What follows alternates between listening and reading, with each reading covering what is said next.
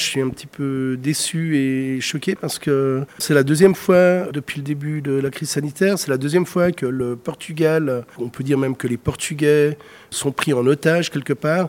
La dernière fois, ça avait déjà fait beaucoup de bruit, il y avait eu des pétitions qui tournaient sur Internet. On ne comprenait pas pourquoi les Portugais, c'était l'un des seuls pays d'Europe, devaient être mis en, quarantaine. Mais bon, la dernière fois, le nombre de cas au Portugal était plus élevé, le nombre de positifs aussi. Et là, vraiment, c'est un des pays d'Europe le nombre de cas est plus bas. Mais simplement à cause de cette variante, euh, ils nous remettent cette quarantaine. Je trouve que c'est vraiment injustifié.